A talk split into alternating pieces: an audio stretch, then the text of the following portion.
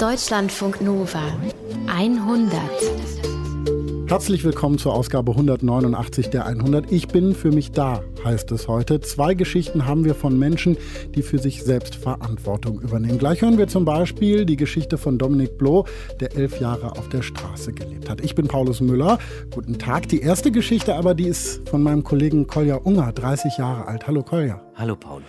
Heute ist ein allerletzter Volo-Tag Yay. für alle Nicht-Journalisten. Ganz kurz, du hast 18 Monate für alle drei Deutschlandfunkprogramme gearbeitet, aber darum soll es gar nicht gehen, weil Kolja, du musstest für dich da sein vor zwei Jahren, also vor deiner Zeit hier äh, beim Deutschlandradio. Da hast du gemerkt, dass was körperlich nicht in Ordnung ist bei dir. Was war das?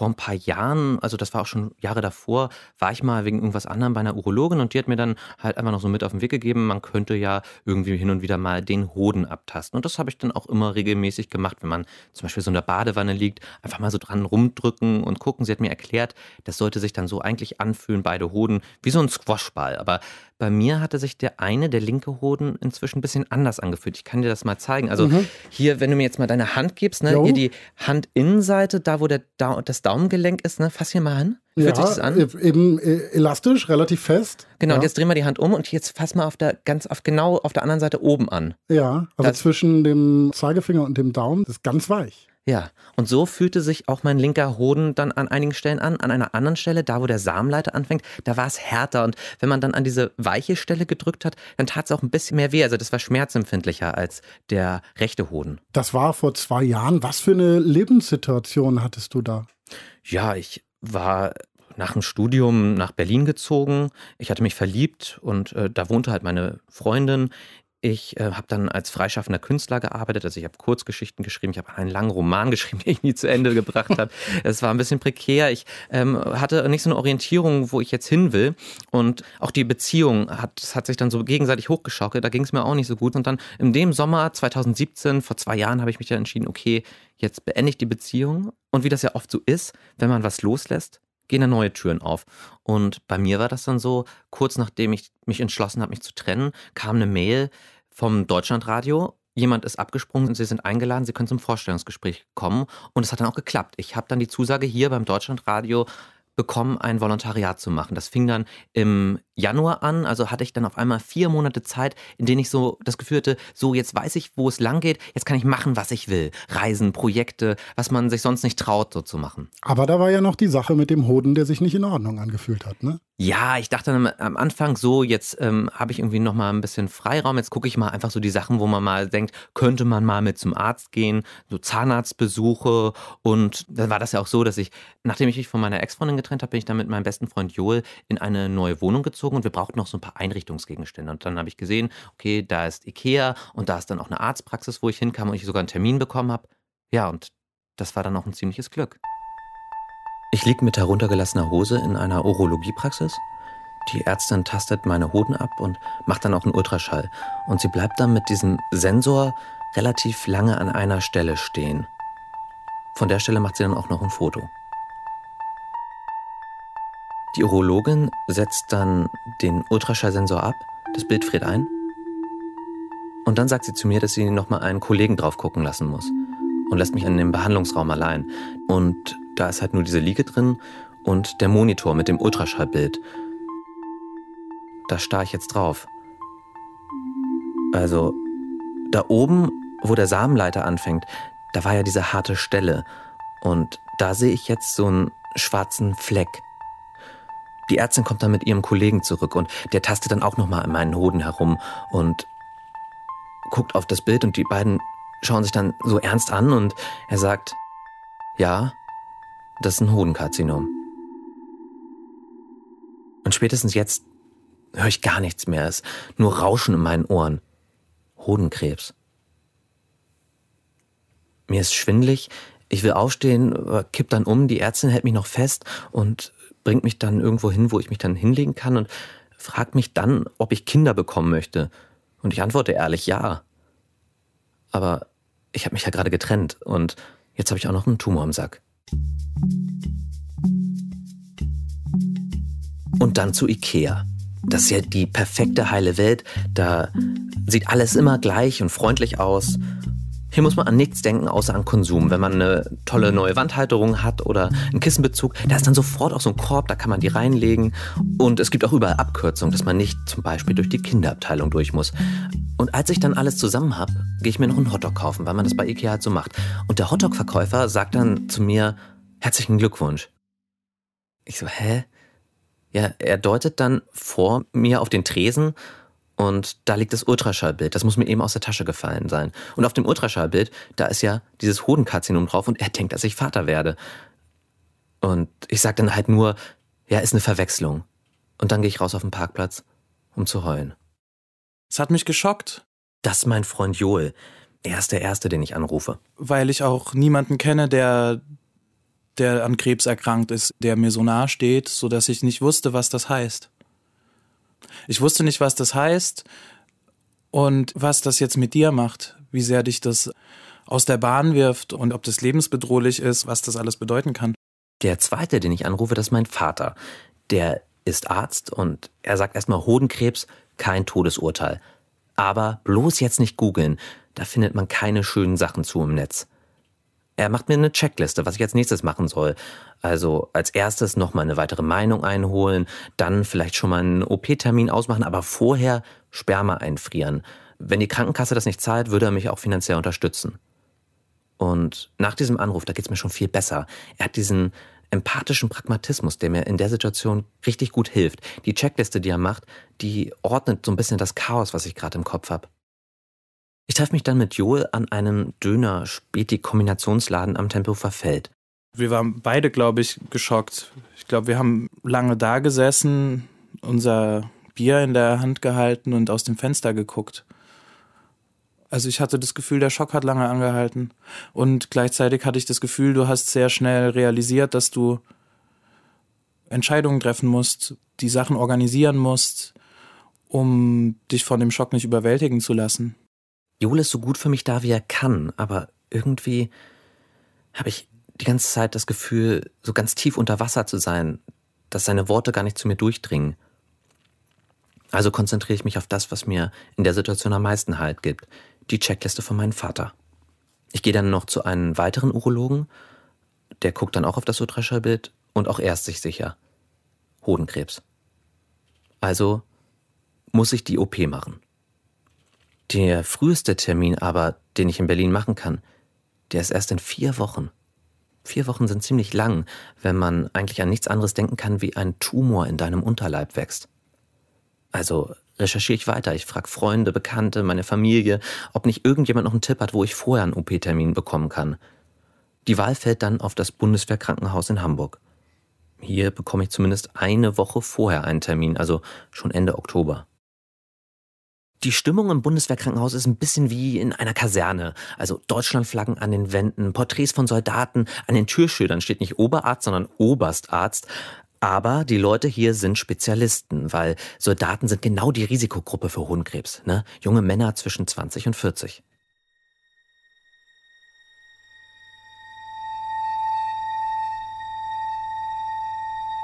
Am Morgen vor der OP liege ich da und warte, dass die Betäubung anfängt zu wirken. Und ich weiß in dem Moment nicht, ob ich mit einem Hoden oder mit gar keinem aufwachen werde. Das entscheiden die Ärzte erst während der OP. Dafür machen sie einen sogenannten Schnellschnitt. Also sie schneiden den Hodensack auf und nehmen eine Probe von dem unauffälligen Hoden. Und dieses kleine Stück von dem unauffälligen Hoden geht dann in die Pathologie. Währenddessen entfernen die Ärzte meinen befallenen Hoden. Die machen so einen Schnitt in der Leiste. Da fängt der Samenleiter an, den klemmen sie erst ab und ziehen dann an dem Samenleiter den anderen Hoden raus. Ja, mit einem Hoden, da braucht man keine extra Geschlechtshormone einnehmen. Man ist da meistens auch noch fortpflanzungsfähig. Ist aber der andere Hoden, wo jetzt gerade eine Probe in der Pathologie ist, ist der auch befallen. Dann wird er in derselben OP gleich mit entfernt.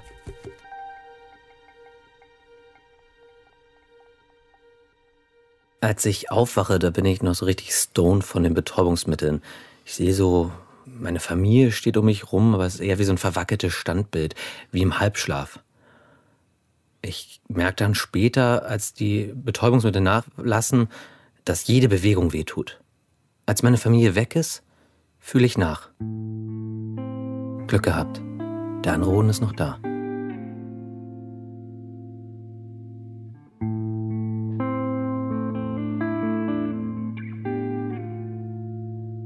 Liege drei Tage im Krankenhaus. Ich bekomme dann auch Besuch von Joel. Der ist extra für mich aus Berlin nach Hamburg gefahren.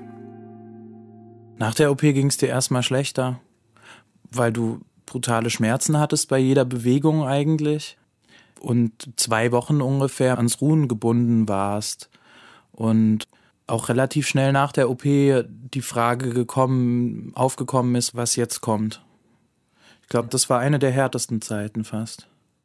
Joel und ich kommen erstmal bei meinem Bruder unter und die beiden kümmern sich echt rührend in der Zeit um mich. Ich kann mich kaum bewegen. Alles, was ich mache, tut weh. Also hinsetzen, aufrichten, gehen, sogar lachen tut weh. Als es dann etwas besser wird, fahre ich zurück nach Berlin. Die Schmerzen nehmen ab, aber an ihre Stelle tritt etwas anderes. Die Ungewissheit. Zwei Wochen nach der OP kommt der Befund von meinem Tumor vom Bundeswehrkrankenhaus und darin steht, dass der Tumor, mein Tumor, ein sogenanntes Nicht-Seminom ist. Also wenn es ein Seminom wäre, die häufigste und harmlosere Tumorvariante, dann wäre es nicht so schlimm. Dann hätte man gesagt, ja, regelmäßig zur Krebsnachsorge gehen und gut ist. Aber bei meinem Krebs handelt es sich um einen Mischtumor. Und da ist die Situation nicht so eindeutig. Da ist die Wahrscheinlichkeit höher, dass er sich ausbreitet, auch irgendwo anders im Körper, dass es Metastasen gibt, zum Beispiel in der Lunge. Ich rufe nochmal beim Bundeswehrkrankenhaus an und dieser Oberstarzt sagt mir dann, ich hätte ganz gute Heilungschancen, also nur 10 bis 15 Prozent, dass es Metastasen gibt. Er rät mir ein enges Netz an Nachsorgeuntersuchungen. Meine Urologin aber, die den Krebs entdeckt hat, die sagt, wenn ich jetzt eine Chemotherapie mache, dann kann ich das Risiko auf 2 bis 5 Prozent reduzieren. Ich renne also von Arzt zu Arzt, suche im Internet nach Spezialisten, die sich sowohl mit Hodenerkrankungen als auch mit Krebs auskennen. Mit dem Ergebnis, dass ich nur noch unsicherer werde. Frag fünf Ärzte und du kriegst fünf verschiedene Meinungen.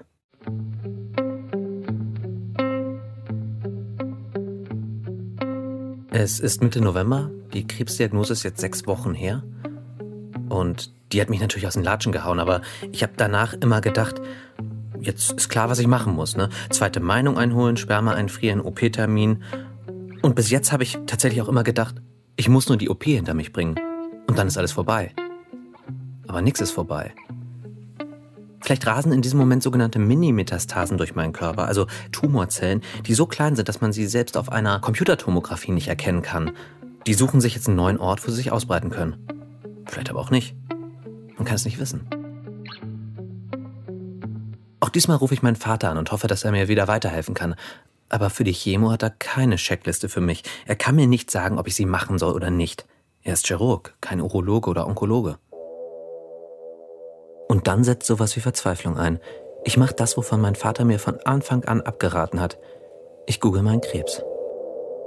Ja, und dann gucke ich in die Foren im Internet. Da schreiben dann junge Männer, die verzweifelt sind, mit tausenden Fremdwörtern aus ihren Arztbriefen, ihren Krankheitsverlauf. Sie stellen Berechnungen auf, wie groß ihre Überlebenschancen sind. Andere erzählen Horrorgeschichten, wie sie 14 Jahre krebsfrei waren und dann kam es wieder und der ganze Bauch war voll, die ganze Lunge war voll. Es gibt auch Erfahrungsprotokolle von Chemotherapien Manche, die lächeln nur müde, dass sie ein bisschen Haarausfall gekriegt haben. Andere, die leiden noch jahrelang an Fatigue, einer chronischen Müdigkeitserkrankung. Bei anderen sind die Venen, in die die Chemo injiziert wird, so angegriffen, dass es zu Nekrosen kommt, dass die Arme absterben. Und bei manchen hat die Chemo einfach nicht angeschlagen. Ich muss mich häufig regelrecht mit Gewalt davon abhalten, weiterzulesen ich krieg dabei so Schnappatmung, habe ein elektrisches Kribbeln in den Beinen. Wie bei einem Autounfall. Man kann nicht wegsehen, nur halt bei einem Autounfall, der dir noch bevorsteht. Auch auf meine Freunde hat das Auswirkungen. Boah, ich habe mich viel geflüchtet, weil ich nicht richtig wusste, wie ich dir helfen kann. Ich war schon überfordert. Also ich habe versucht, unsere gemeinsame Wohnung zu meiden und habe mich dafür auch schlecht gefühlt, aber es tatsächlich so einen Fluchtort gebraucht. Und dann spreche ich mit Susi. Susi ist die Mutter von einer Freundin und Susi hatte auch Krebs, aber man hat ihr das überhaupt nicht angemerkt. Ich rufe sie an. Am Telefon erzähle ich Susi erstmal, wie es mir geht und dass ich nicht weiß, mache ich jetzt nicht Chemo oder nicht. Und dann frage ich Susi, wie es bei ihr eigentlich abgelaufen ist. Ja, und sie erzählt so ganz bereitwillig und gelassen von ihrer Krankheitsgeschichte. Und allein das tut mir schon gut, ihr zuzuhören das beruhigt mich. Das ist schon eigenartig. Wenn du weißt, dass dein Gegenüber ähnliches durchstehen musste wie du, das schafft eine ganz besondere Nähe. Man fühlt sich dann automatisch verstanden, auch wenn man sich gar nicht kennt. Und was Susi mir dann erzählt, das unterscheidet sich auch fundamental von dem, was ich in den Krebsforen gelesen habe. Denn Susi hat ihre Krankheit als ihre persönliche Herausforderung gesehen. Na, sie hat ihre Angst überwunden, sie ist am Krebs gewachsen und nicht der Krebs an ihr.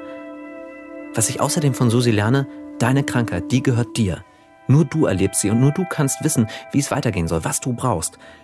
Sie empfiehlt mir die Webseite der biologischen Krebsabwehr. Das ist ein gemeinnütziger Verein, der berät Krebspatientinnen und Krebspatienten ganzheitlich. Nach zwei Stunden legen wir auf und ich bin ein ganz anderer Mensch.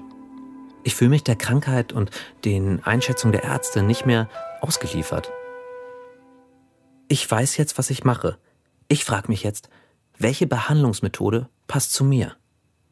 Ich höre auf mein Bauchgefühl. Ob jetzt die Wahrscheinlichkeit 3% ist oder 12%, dass Metastasen kommen, das ist nicht so wichtig. Das sind Zahlen, das ist Statistik und es kann immer anders kommen. Was aber wichtig ist, das ist die Frage, wie würde es mir gehen, wenn ich mich für oder gegen eine Chemo entscheide? Ich versuche es mir ganz genau vorzustellen. Zwei Versionen von mir. Ein Zukunftskeuer, der ist geschwächt von der Chemotherapie. Und ein Zukunftskeuer, der hat keine gemacht und hat jetzt Metastasen in der Lunge. Ich merke, das könnte ich mir nicht verzeihen. Nicht alles getan zu haben, um das zu verhindern. Jetzt weiß ich, ich mache eine Chemotherapie.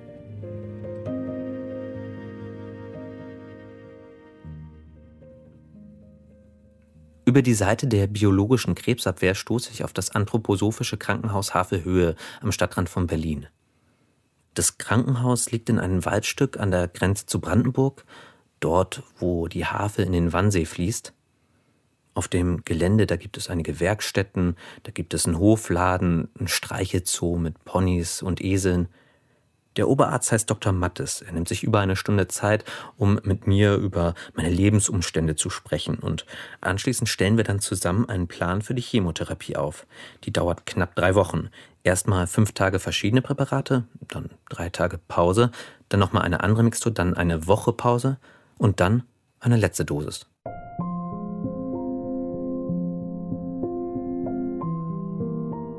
Chemotage sind lang. Morgens wird erst überprüft, ob die Kanülen richtig sitzen. Dann werden die Flaschen an den Tropf gehängt. Man geht dann mit dem Tropf in so einen hellen, großen Raum. Da sind auch die anderen Patienten. Man sitzt dann so in so Liegesesseln. Man hat da so eine kleine Glocke und wenn die Ampullen durch sind, dann muss man die drücken und dann kommt die Onkologieschwester und wechselt die Flaschen aus. Meistens geht das bis zum Nachmittag oder bis zum Abend. Und die Mitte, die machen sehr müde. Deshalb schlafe ich dabei oft ein.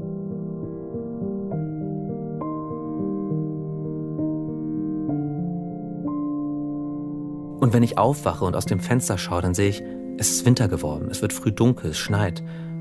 Und ich sage mir, wenn ich hier rauskomme, dann fliege ich irgendwo hin, wo es warm und hell ist, wo es Strand gibt, wo es Meer gibt, wo es Sonne gibt. Und ich buche einen Flug nach Teneriffa. Die erste Woche ging es mir noch ganz gut, bis auf die Müdigkeit. Aber dann setzen die Nebenwirkungen ein. Als erstes bekomme ich Entzündung im Mund, im Darm und ich werde immer schlapper, meine Blutwerte werden stetig schlechter. Nach ein paar Tagen schwillt auch mein Arm an, die Venen verstopfen und es wird schwer, neue Einstiegsmöglichkeiten zu finden. Ich habe Wassereinlagerung und nehme innerhalb von wenigen Tagen 10 Kilo zu und dann bekomme ich Durchfall und nehme ebenso schnell wieder ab. Obwohl ich sehr von meiner Entscheidung überzeugt bin, die Chemo zu machen, ist da dieses leichte Unwohlsein, seinen Körper so sehr zu schaden, um ihn zu retten.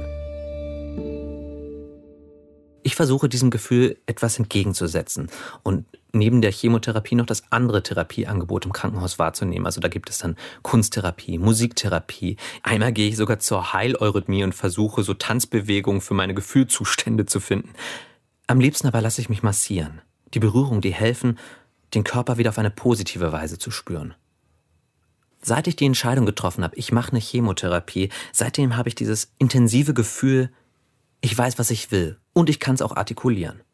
Ich sag meinen Freunden, wann ich besucht werden möchte und die sollen dann untereinander gucken, wer wann kommt. Wir machen Spaziergänge durch den Schnee an der Havel, sie erzählen mir aus ihrem Leben und ich krieg deswegen was mit von der Außenwelt.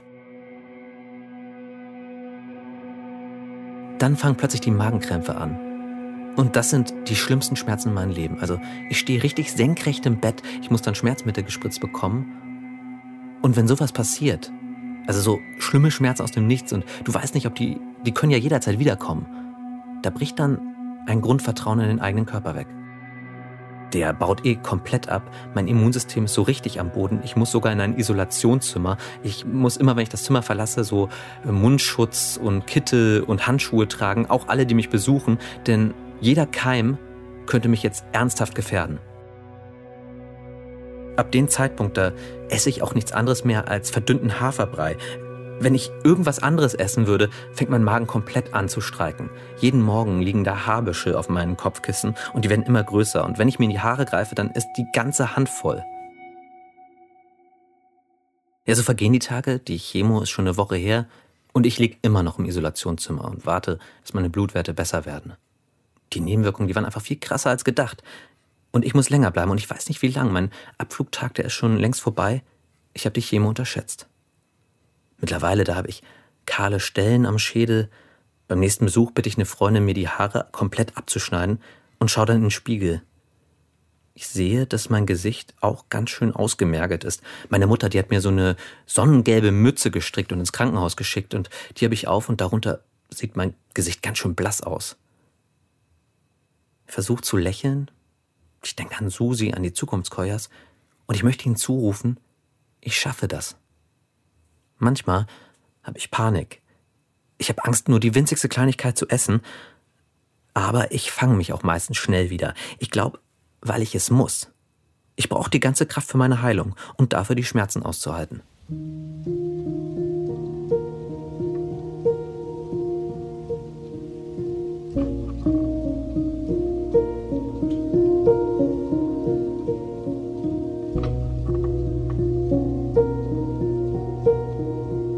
Und dann die Erlösung. Dr. Mattes kommt ins Zimmer und sagt, dass meine Leukozytenwerte wieder gestiegen sind, dass mein Immunsystem sich jetzt endlich gefangen hat.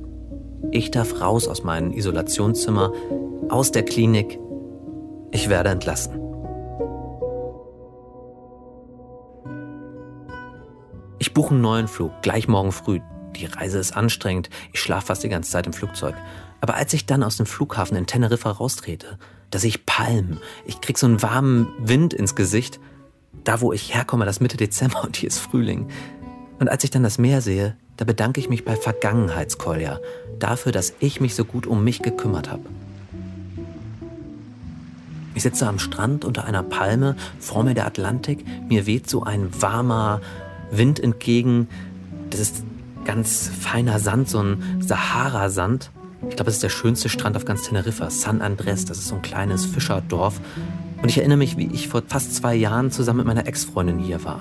Wir haben damals total viel mit unserer Beziehung gehadert. Ich denke zurück an die letzten Monate, an die Trennung und an meine neue Beziehung zu mir selbst, an meine verworfenen Ambitionen als Künstler und an meinen neuen Job als Journalist. Ich spüre, dass es mir jetzt schon so ähnlich geht wie Susi, dass ich an meinem Krebs gewachsen bin. Die Krankheit hat mir geholfen, vieles loszulassen. So Fragen, wie ist es dazu gekommen, dass ich Krebs bekommen habe? Oder kommt der Krebs wieder? Alles nicht so wichtig. Nur eines ist wichtig. Ich bin so glücklich wie noch nie am Leben zu sein.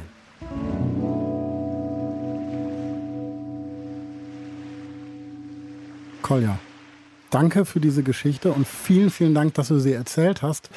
Wie ist das eigentlich bei dir? Ist ja jetzt zwei Jahre her. Und du hast ja gesagt, ne, bevor du dich entschieden hast, die Chemo zu machen, hast du gegoogelt und diese ganzen Horror-Sachen, mhm. Langzeitwirkungen, Langzeitnebeneffekte. Wie geht's dir jetzt damit? Also merkst du da noch was von? Nee, jetzt merke ich da nichts von. Also ich bin da natürlich aufmerksamer. Ich gehe alle drei Monate zur Nachsorge, Krebsnachsorge. Das ist in den zwei Jahren. Die ersten zwei Jahre danach geht man alle drei Monate dahin. Und da mache ich dann regelmäßig ein CT nochmal, ein Röntgen, Blutwerte, Tumormarker, Ultraschall, abtasten, diese ganzen Sachen. Aber ich gehe da nicht in die Arztpraxis und denke mir, oh Gott, jetzt. Und jetzt passiert was, sondern. Nee, mhm. nee, ich, äh, das ist so wie zum Zahnarzt gehen. So ähnlich auch, ne? Geht man ja einmal im Jahr zum Zahnarzt und ich gehe halt dreimal im Jahr oder häufiger zu dieser Krebsnachsorge und das ist einfach Standard. Und das war's dann. Also mehr gibt's da nicht, was da noch ist, was da noch nachklingt oder so. Man reagiert dann halt drauf. Einmal, da war dann ein Tumormarker wieder hoch, aber ich habe da noch nicht gedacht, so jetzt kommen hier die Metastasen, sondern ich habe halt gedacht, wollen wir mal abwarten, machen wir nochmal, jetzt ziehen wir das CT vor und dann war nichts. Und dieses Selbstvertrauen, da kommt jetzt auch erstmal nichts. Das habe ich halt, einfach auch, weil ich gelernt habe, das braucht man. Und wenn was kommt, dann reißt mich das ja eh raus. Also muss ich mir jetzt nicht vorher Gedanken mhm. machen, was ist, wenn jetzt was kommt. Wie war das eigentlich? Also ich meine, du hattest ja äh, die Chemo und dann ging es direkt, also wirklich ziemlich schnell los mit dem Volontariat hier. Wie war das für dich dann hier anzufangen? Hast du da direkt drüber geredet mit den Leuten oder wie war das? Ich habe am Anfang noch so eine Mütze aufgesetzt. Ich hatte ja alle Haare verloren und habe dann nicht so darüber gesprochen. Hin und wieder kamen dann schon mal so Fragen und irgendwann habe ich dann gemerkt, okay, wenn ich das erzähle, reagieren die meisten Leute eigentlich ganz angenehm und dann habe ich da auch mich entschlossen, da offen damit zu reden, nachdem ich halt auch mehr Sicherheit hatte. Hm. Die Sicherheit hat dann wahrscheinlich auch dazu geführt, dass du dich dann eben jetzt getraut hast, diese Geschichte in dieser Breite bei uns in der 100 zu erzählen. Dafür hast du dich dann ja nochmal wahnsinnig intensiv mit der Zeit deiner Erkrankung auseinandergesetzt. Wie war das für dich, das nochmal alles zu reflektieren, das nochmal so genau anzuschauen? Das ist eigentlich bei allen Lebensphasen, glaube ich, so, die irgendwie einen Übergang bedeuten, dass es schön ist, wenn man die nochmal im Nachhinein durchgeht und sich nochmal vergegenwärtigt, dann ist das passiert, wie habe ich mich da gefühlt, dann ist das passiert, wie hängen die Sachen zusammen. Das hat schon mal gut getan, das hat so nochmal das alles sortiert. Und ich habe auch neue Sachen herausgefunden sogar. Ich habe ja dieses Interview mit Joel geführt und was mhm, mir zum Beispiel. Dein besten Freund? Mein ja. besten Freund, den man ja eben auch gehört hat. Und das ist erst im Interview mir klar geworden, dass der so eine Phase hatte, wo der sich entzogen hat, wo der. Das sagt er dann auch, dass er die Wohnung gemieden hat. Das ne? habe ich dabei da gar nicht gemerkt, weil ich so sehr mit mir selber beschäftigt war. Und ein anderes Beispiel, ich habe im Zuge dieser ganzen Sache nochmal meine Mutter angerufen und dann hat sie in diesem Gespräch gesagt, dass sie sich lange Zeit schuldig gefühlt hat, weil sie mich nicht in Berlin besucht hat. Und dann meinte ich, naja, ich wollte gar nicht, dass du mich besuchst. Und dann konnte ich ihr quasi diese Schuld nehmen und sie meinte dann auch, vielleicht hat sie das ja auch gespürt, dass ich das gar nicht wollte in dem Moment. Kolja, wir reden ja heute darüber, wie es ist, Verantwortung für sich selbst zu übernehmen. Und bei dem, was du erlebt hast, war es ja auch so, dass sozusagen die Punkte, wo du dich entschieden hast, da hattest du dann immer Hilfe von außen, um für dich entscheiden zu können. Weißt du, was ich meine? Also einmal äh, war es dein Vater mit der Checkliste zum Beispiel, Susi, die von ihrer Krebserkrankung erzählt hat. Also Leute von außen sind dann wichtig in, in so einem Prozess. Ne? Ja, aber das waren beides auch Leute. Also ich habe meinen Vater gleich angerufen, ich habe Joel gleich angerufen. Ich bin nicht irgendwie in die Isolation gegangen, sondern du hab, hast entschieden, ich hole mir da jemanden. Dazu. Ich habe gemerkt, mhm. ich weiß gerade gar nicht, was los ist. Ich brauche jetzt auch ein Gegenüber und Leute, denen ich vertraue. Das war am Anfang und dann habe ich ja Susi angerufen, weil ich gemerkt habe, ich brauche jemanden, der das auch durchlebt hat, der mir sagen kann, wie sich das anfühlt, wenn man das durchsteht. Und ich glaube, weil mir das so sehr geholfen hat, habe ich mir gedacht, ich will das auch erzählen, weil mir geht es ja jetzt super. Ich weiß nicht, ob es allen, die sowas machen, auch super geht, aber dass man sich vor Augen führt, das kann gut ausgehen. Man kann da auch gestärkt rausgehen. Mhm. Diese Krankheit muss nicht nur irgendwie ein schlimmes Kreuz sein, das man überwinden kann, sondern so eine Krankheit kann auch eine Chance sein, mehr zu sich selber zu finden, mehr auf sich selber zu achten. Und ich kann alle nur ermutigen, hin und wieder mal abzutasten und keine Angst davor zu haben, weil ja, die Angst äh, ist tatsächlich auch das, was man am meisten überwinden muss bei so einer Krankheit. Und je früher man sowas entdeckt im Zweifel, desto besser. Kolja, danke.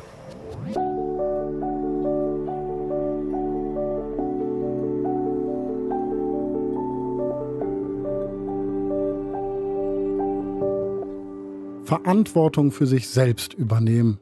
Na, das muss man lernen. Wir haben das alle gehasst als Jugendliche, aber Zimmer aufräumen, Müll rausbringen, in der Küche helfen und solche Sachen, das gehört ganz bestimmt dazu, um Selbstverantwortung zu lernen. Und Menschen gehören auch dazu, die uns vertrauen, also die auch mal Vertrauen darin haben, dass wir etwas alleine können, aber dann für uns da sind, wenn es dann doch nicht klappen sollte. Dominik Bloh hatte das nicht. Dominik ist mit 16 Jahren zu Hause rausgeflogen, hat jahrelang alleine auf der Straße gelebt. Ich würde sagen, heute bin ich 30 und stehe kurz vor meinem ersten Neustart. Ich hatte vorgestern mit einer Freundin äh, ein Gespräch und die hat gesagt, ähm, du musstest dein ganzes Leben lang Nein sagen. So, und jetzt hast du zum ersten Mal die Möglichkeit, was zu bejahen. Pia Volk hat sich mit Dominik Bloh getroffen in Hamburg. Sie wollte wissen, wie es zu diesem Neustart bei ihm kam. Und als sie ihn dann getroffen hat, war noch eine Frau bei ihm. Aber bist du dann die meiste Zeit alleine unterwegs oder mhm. wie? Ei, Mit meiner Hündin halt, ne? Ja, ja. Warst du öfters zusammen unterwegs? Nee, ich bin alleine. Also ich war ein Straßenjunge. Mhm. Und die sind sowieso mehr versteckt. Ne? Ich habe sie ja auch lange versteckt, also war es mir sowieso. Das ist dann unangenehm. Genau. Wenn man auf der Straße ist, um in einem festen Wohnsitz zu sein, also das ist schon, man gehört aber nicht zur Gesellschaft dazu.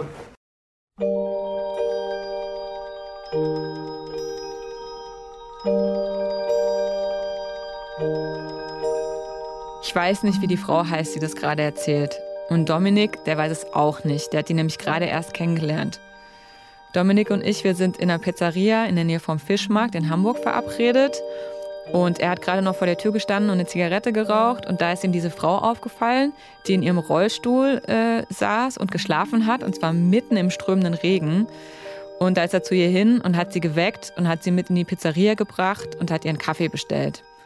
Jetzt sitzt sie neben mir und an ihrem Rollstuhl, da hängen so Tüten und da tropft so ein kleines Rinnsal auf den Boden der Pizzeria. Soll ich dir noch mal ein Geld für, für den Trockner geben? Ja, wenn du kannst. Danke. Danke dir. Nun würde ich sagen, den rauchen wir zum Abschied noch ein, oder? Das machen wir. Oh, das ist ja alles nass hier. Das kommt von mir, ne? Nicht schlimm. Ach du Scheiße, Entschuldigung. Oh weia, scheiße. Oh nein. Als die beiden rausgehen, da frage ich mich, wie kann man eigentlich im strömenden Regen einschlafen? Also no way, ich kann mir das nicht vorstellen, dass ich das könnte. Wie müde und erschöpft muss man sein, damit einem dieses Getrommel von den Regentropfen auf dem eigenen Kopf nicht mehr stört? Und genau das frage ich Dominik, als er zurückkommt. Wie schläft man überhaupt auf der Straße? So Schlaf bedeutet ne, heute für mich erholsam sein und äh, gesund sein. Diese Form von Schlaf gibt es auf der Straße nicht. Man nickt ein, man äh, pennt kurz weg, man döst vor sich hin, äh, man schlummert, aber man schläft nicht. Genauso wie man Schlafplatz, ne, liegen. Liegen heißt für uns alle bequem sein. Es gibt auf der Straße liegst du, du liegst im Park äh, auf frostigem Gartenboden, Rasen, äh, das wird hart, du liegst auf Stein, das wird hart. Also darum, du bist die ganze Zeit beschäftigt, du wechselst deinen Platz, du bist unterwegs. Ich würde sagen, dass ich in der Nacht von Mitternacht bis 6 Uhr morgens vier oder fünf verschiedene Plätze besucht habe, wo ich mal ein bisschen Pause gemacht habe. Und das ist da, die äh, Straße verschluckt ein und dann bist du da in diesem Hamsterrad. Das Hamsterrad, das er meint, ist eigentlich nur das schiere Überleben. Um auf der Straße zu überleben, muss man ziemlich erfinderisch sein. Und Dominik, der ist es auch. Der nennt sich zum Beispiel nicht mehr Dominik, sondern der heißt mal Julian und mal Dennis und manchmal auch ganz anders. Und jedem, den er trifft, dem erzählt er nur neue Geschichte mit dem Ziel, irgendwas aus ihm rauszuleiern. Der will eine Kippe, einen Euro oder vielleicht auch mal ein Essen. Die Geschichten, die kauft man ihm nur zu gern ab, weil Dominik, der ist ziemlich charismatisch. Der ist groß und schlank, der hat dunkle Haare und ähm, der hat so einen Blick, der einen irgendwie gefangen nimmt. Der bohrt sich in einen rein. Zu mir sagt er, wenn wir uns vor fünf Jahren getroffen hätten, dann hätte er mir erzählt, dass er natürlich eine Wohnung hat, nur dass er den Schlüssel gerade bei einem Freund liegen gelassen hat und ähm, dass er deshalb irgendwie einen Pennplatz für die Nacht braucht und ob er nicht bei mir unterkommen könnte.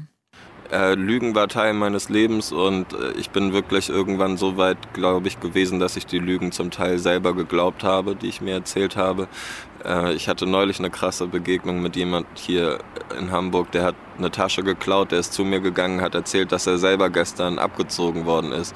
Und ich habe in dem Moment direkt gedacht, du machst gerade dieses Täter-Opfer-Verdrehung und das habe ich früher auch gemacht. Und wenn wir uns getroffen hätten, hätte ich dir womöglich erzählt, dass mir gestern was ganz Schlimmes passiert wäre, was ich aber wahrscheinlich jemand anderem zugefügt habe.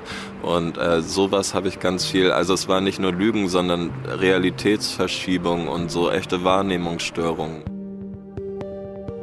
Eigentlich kann man sagen, dass Dominik sich ein Paarleben erfunden hat. Der war alles, nur nicht er selbst. Lange Zeit hat er sich nicht mal eingestanden, dass er überhaupt obdachlos ist. Als er mit 16 auf der Straße landet, da sagt er sich, naja, meine Mutter hat mich halt rausgeschmissen. Und dann pennt er bei Freunden, der bricht in Gartenhäuser ein, der klettert in Wäschekeller und manchmal nächtigt er auch im Park. Aber langsam und schleichend wird die Reeperbahn, der Steindamm und der Hafen sein Zuhause. Man ist komplett in so einem, ich bin im Jetzt, Überlebensmodus und äh, nur beschäftigt damit, Grundbedürfnisse zu befriedigen. Elf Jahre lebt Dominik auf der Straße, bis er Ende 20 ist. Und darüber hat er ein Buch geschrieben, das heißt Unter Palmen aus Stahl. Der hat das Buch nach einem Ort benannt, von dem er sagt, er hätte sein Leben verändert. Und dieser Ort liegt oberhalb des Hamburger Fischmarks. Da stehen so metallisch glänzende Palmen in so einem Park. Der Park heißt offiziell, glaube ich, Park Fiction. Und unter diesen Stahlpalmen, da stehen Bänke. Von den Bänken aus blickt man hinunter auf den Hafen, man sieht das Wasser und nebenan spielen vielleicht ein paar Jungs Basketball und Paare liegen in der Sonne. Das ist ein Ort, von dem Dominik sagt, diese zehn Jahre Rastlosigkeit und Getriebensein und Straßenleben sind da von ihm abgefallen. Der fühlt sich irgendwie wohl unter den Palmen aus Stahl. So eine Art Tagebuch hat er schon immer geschrieben. Da sind so Songfragmente drin von Hip-Hop-Liedern ähm, und Notizen aus seinem Alltag. Aber jetzt, da beginnt er auch über sein sogenanntes Leben nachzudenken. Und ich saß da und war mir sicher, dass das so alles, wie es ist, eine Einbahnstraße ist. Und an der Ende der Einbahnstraße ist einfach eine Mauer, wo ich crashe. Und ich musste da raus, musste was verändern. Ich muss was verändern. Das sagt sich natürlich so einfach, aber es ist total schwer umzusetzen. Und deshalb nimmt sich Dominik am Anfang nur eine Sache vor. Er will keine Lügen mehr erzählen, weder sich selbst noch anderen. Und mit diesem Vorsatz zieht er weiter seine Runden. Am Steindamm, am Hafen, am Hauptbahnhof, seine Kieze eben. Und während er das macht, versucht er sich mit der Wahrheit auseinanderzusetzen und die erste Wahrheit ist eigentlich die offensichtlichste. Er lebt auf der Straße. Wie so ein Leben auf der Straße aussieht, das äh, sieht ganz Deutschland hundertfach in diesem Sommer, weil es ist das Jahr 2015, das Jahr, in dem Angela Merkel sagt, wir schaffen das. Ich sage ganz einfach, Deutschland ist ein starkes Land und das Motiv, in dem wir an diese Dinge herangehen, muss sein, wir haben so vieles geschafft, wir schaffen das. Auch in Hamburg kommen Geflüchtete an, die kommen zu Fuß, im Bus, in Zügen und sie stranden überall, auch am Hamburger Hauptbahnhof. Und Dominik merkt, da ändert sich was, zwar noch nicht in seinem eigenen Leben, aber in der Welt um ihn herum. Und mein Weg ging eher so nach oben zu McDonald's. Das war auf der ersten Etage und dann, wenn man in die Wandelhalle kommt, gibt es da noch so eine Einkaufsmeile. Und da lagen jeden Tag hunderte Menschen im Sommer 2015.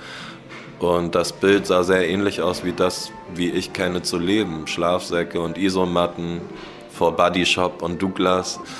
In dem Moment dachte ich schon so, oh, das ist meine Realität, so die wiedergespiegelt wird. Na, jeder Mensch, der ein bisschen die Welt sieht, der weiß, wie viel Leid da noch draußen ist. Auch in dem Moment habe ich verstanden, dass mein Leben und mein Umstand schwieriger ist, aber dass die Leute, die kommen aus dem Krieg und die haben diese Route hinter sich und die sind völlig planlos jetzt hier. Und da wusste ich, ich kann helfen. Und das tut er auch. Er meldet sich nämlich als ehrenamtlicher Mitarbeiter in den Messerhallen.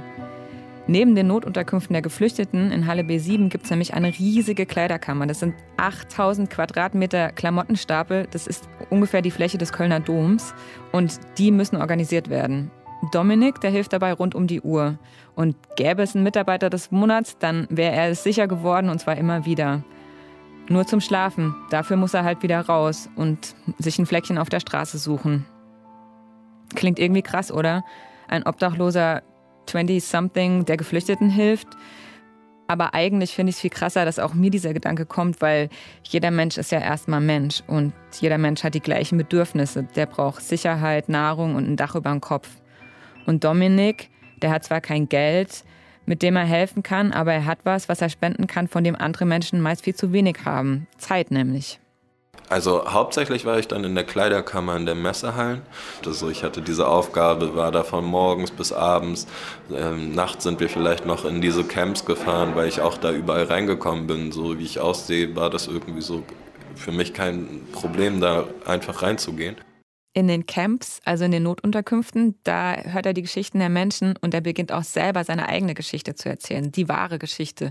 Der ist dann nicht mehr Julian oder Dennis, der seinen Schlüssel verloren hat. Er sagt, ich bin Dominik und ich bin obdachlos.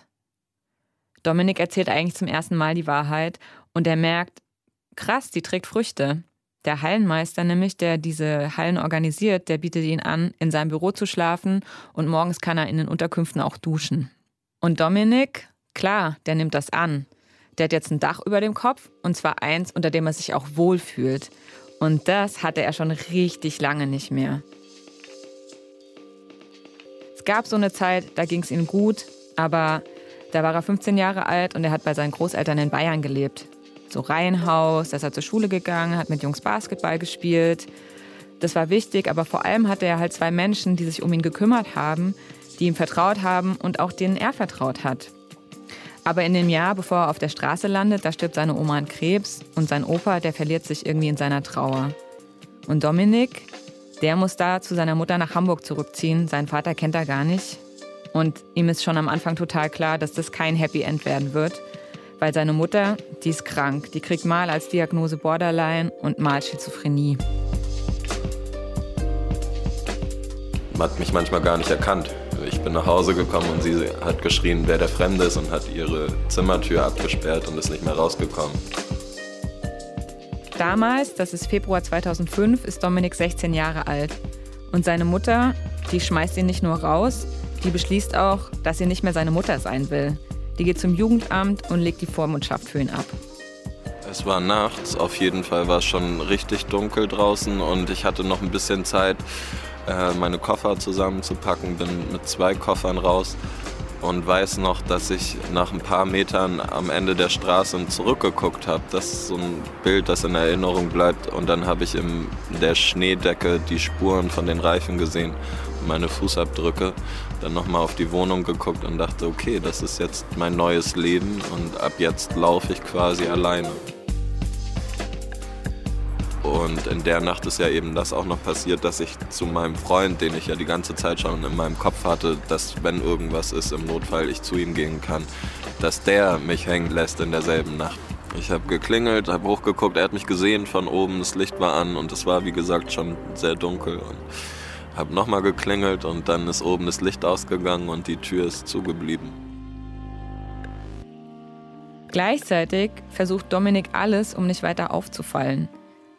Er geht weiter zur Schule zum Beispiel, zumindest eine Weile, aber irgendwann addieren sich die Fehlstunden auf, weil er auf Ämtern sitzt und die haben eben nur zu Schulzeiten auf. Seine Lehrer, die kriegen mit, was passiert ist, die schicken ihn zum Kindernotdienst. Der Kindernotdienst, der reicht ihn aber weiter ans Jugendamt. Die Leute im Jugendamt, die finden, hm, mit 16, da ist vielleicht eher die Familienbehörde zuständig. Und so wird die Verantwortung hin und her geschoben.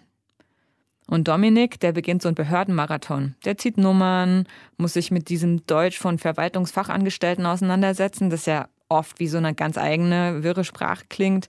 Und er ist irgendwann total genervt, er ist total frustriert und er fragt sich öfters, warum muss es eigentlich so kompliziert sein? Anderthalb Jahre hangelt er sich durch dieses bürokratische Labyrinth. In der Zeit schläft er mal bei Klassenkameraden, mal in Gartenhäusern, mal in Parks, mal in Kellern. Und dann bekommt er einen Platz im betreuten Wohnen für Minderjährige. Aber auch der ist nur kurz, weil sechs Monate später wird er schon volljährig. Und damit ist er für sich selbst verantwortlich. Theoretisch zumindest.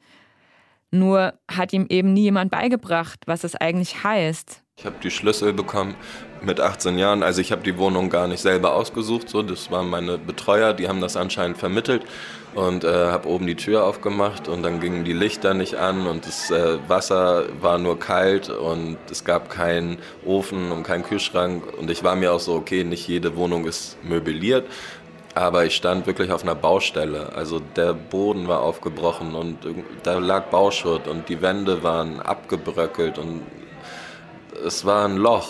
So, und ich stand da und habe mich wirklich gefühlt wie auf der Straße. Und ich habe am Abend dann auch irgendwie aus meinen Kleidern mein Bett gebaut und mich da hingelegt und meine Kapuze aufgezogen und dachte, es ist wie draußen, es hat sich nicht viel geändert.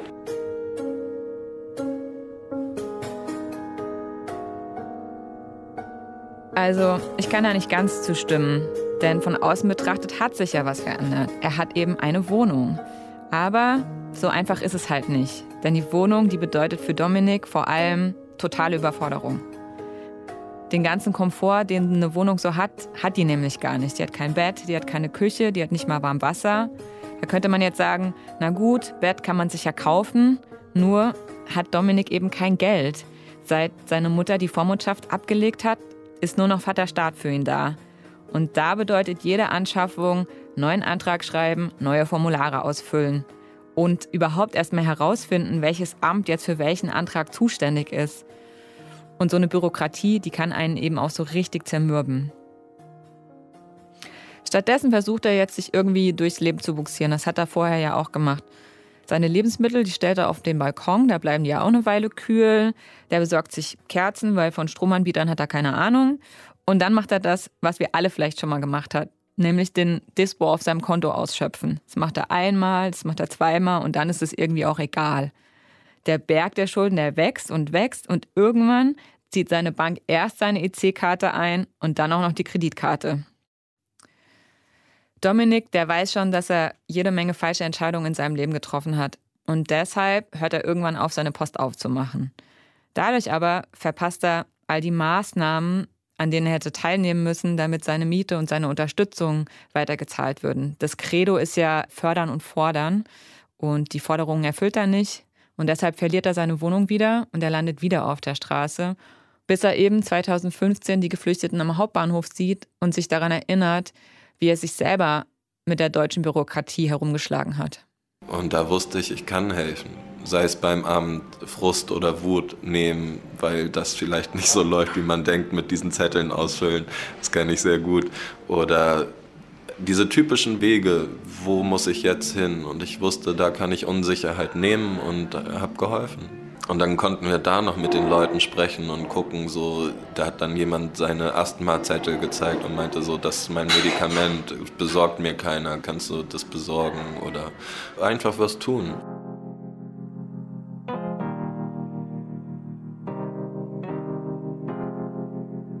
Dominik, der hat einfach keine Berührungsängste mit den Geflüchteten, weil der weiß, wie das ist, wenn man sein ganzes Hab und Gut mit sich herumschleppt. Der kennt diese Unsicherheit. Und der teilt mit den Geflüchteten sein Wissen über diese ganzen Anträge und über die Ämter. Und sie teilen mit ihm ihre Lebensfreude, die sie nämlich immer noch haben. Der sitzt neben Männern und der sagt von sich selber, es ist das erste Mal, dass er wieder gesungen und getanzt hat.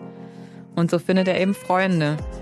Einer von ihnen, der ist ihm so nah, dass er ihn als seinen Bruder im Geiste bezeichnet. Armin ist mir begegnet am Hauptbahnhof. Wir sind wirklich in unsere Arme gelaufen, als er gerade aus München in Zug also ausgestiegen ist, wollte weiter nach Schweden.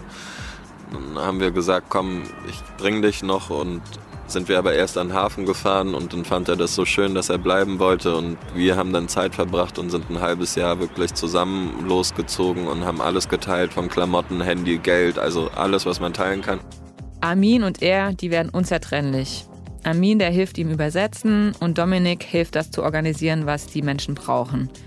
Und so lernen sie andere Helfer kennen.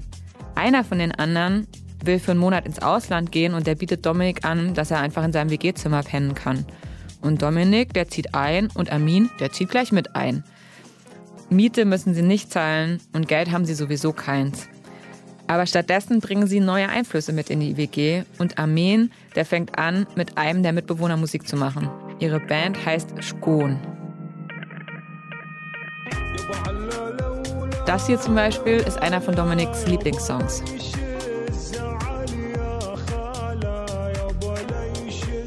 Dominik, der arbeitet in den Messerhallen und zwar ohne Einkommen und er stellt fest, das macht ihn viel glücklicher, als tatsächlich Geld zu verdienen.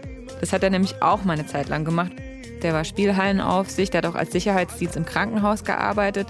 Da hat er ganz unterschiedliche Aufgaben. Eine davon war, ich sollte Obdachlose verjagen die sich in die Krankenhäuser schleichen, in die freien Zimmer oder im Keller unten in, sich irgendwie verstecken. Ja, ich habe vielleicht einen Obdachlosen mal auf dem Gelände gesehen. Gibt's ja nicht. Das sind einfach nur die Ängste der reichen Menschen, äh, die denken, oh Gott, die kommen in unsere Krankenhäuser und legen sich in unsere Betten. Äh, nö, kommt nicht vor, kam nicht einmal vor. Sonst hätte ich die natürlich da schlafen lassen. Dominiks Jobs, sie sind alle gleichermaßen absurd. In der Spielhalle, da verzocken die Menschen ja auch ihr Geld, oft auch ihre Miete und dann landen sie auf der Straße. Aber diese Widersprüche, die sind Dominik damals total egal. Der denkt sich, wenn ich nur Geld hätte, dann hätte ich auch keinen Hunger mehr, dann könnte ich mir ein Hotel leisten und dann hätte ich einen Ort, wo ich duschen könnte. Er dachte irgendwie, Geld wäre die Lösung für all seine Probleme. Dann ist das so wie vielleicht bei ganz vielen, dass wenn das Geld da ist, ist es am nächsten Tag wieder weg, weil allein so ein Hotel und ein nettes Frühstück sind dann schon wieder die 40 Euro von der Nacht. Und es geht tatsächlich nur von heute hier, morgen da. Der Job in den Messerhallen, der ist ungefähr das Gegenteil von all den Jobs, die er vorher hatte. Er hat kein Geld, aber der schenkt ihm was, was man mit Geld sowieso nicht kaufen könnte. Der schenkt ihm nämlich Lebenssinn und Freunde und eine Zukunft. Ne, alle Veränderung beginnt bei einem selber. Und das Erste, was man tun muss, ist ehrlich sein. Es geht immer, das Leben ist Beziehung. Und als erstes geht es darum, wie kann ich mit meinen Mitmenschen umgehen. Und ich habe lange gelogen und so konnte niemand wissen, wer ich wirklich bin. Und ich wusste, wenn sich was ändern soll, dann muss ich ehrlich sein.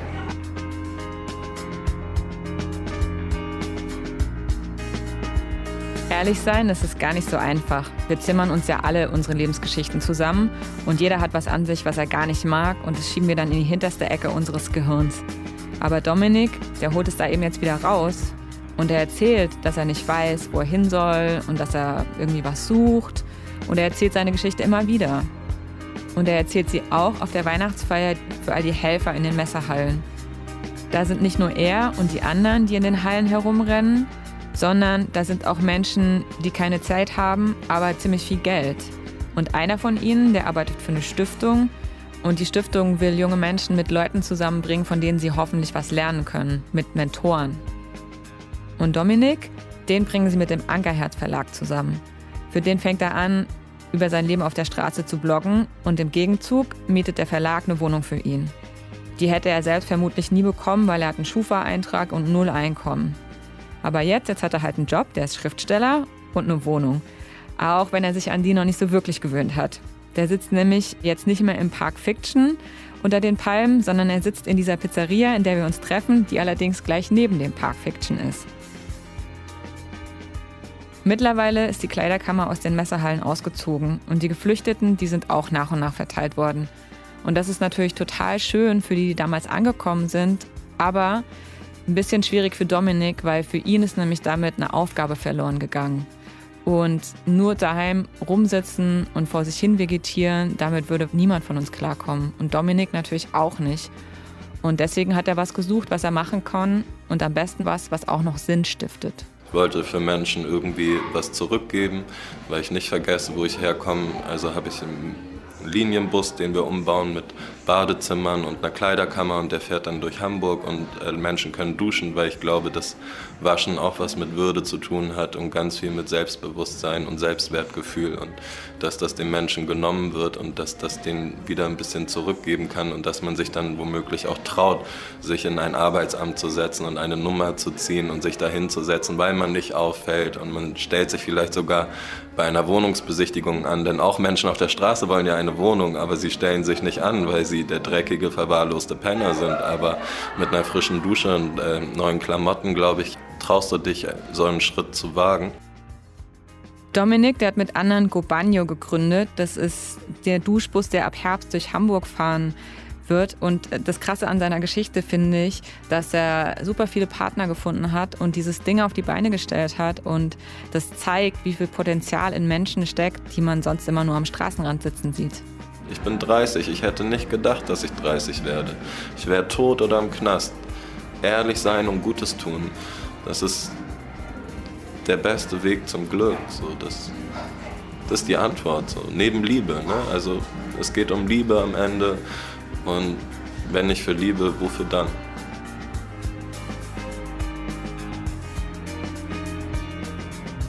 Pia Volk hat Dominik Bloh für die 100 getroffen. Julia Roche ist bei mir im Studio, 100-Redakteurin. Du hast noch mal, naja, so ein bisschen geguckt, wie es Dominik jetzt gerade so geht und was er so macht, ne? Ja, ich habe nochmal mit Julia Krücken telefoniert. Die leitet dem Verlag, von dem auch in der Geschichte von Pia die Rede ist. Also dieser Verlag, wo Dominik sein Buch veröffentlicht hat und der eben im Gegenzug für seine Wohnung aufkommt. Und Julia Krücken, die hat mir erzählt, dass es dem Verlag tatsächlich dabei darum geht, dass sie Dominik nach und nach so in die Selbstständigkeit bringen.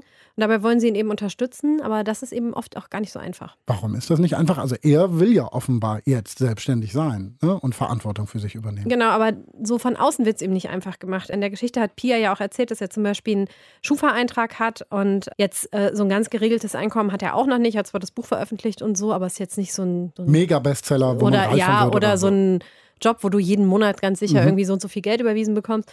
Deswegen ist es wohl ziemlich schwierig, zum Beispiel ihn als Hauptmieter in seinem äh, Mietvertrag für seine Wohnung eintragen zu lassen. Und das wäre natürlich aber wiederum eigentlich ein wichtiger Schritt für ihn, um wirklich auch das Gefühl zu haben, so ich bin selbstständig und das wird anerkannt. Und äh, das ist eben oft der Fall, sagt Julia Krücken, bei Leuten wie ihm oder Menschen in seiner Situation, dass es denen einfach gar nicht so leicht gemacht wird. Dabei gibt es ja immer wieder den Satz, der gerne von Politikern auch gesagt wird, niemand in Deutschland muss auf der Straße leben.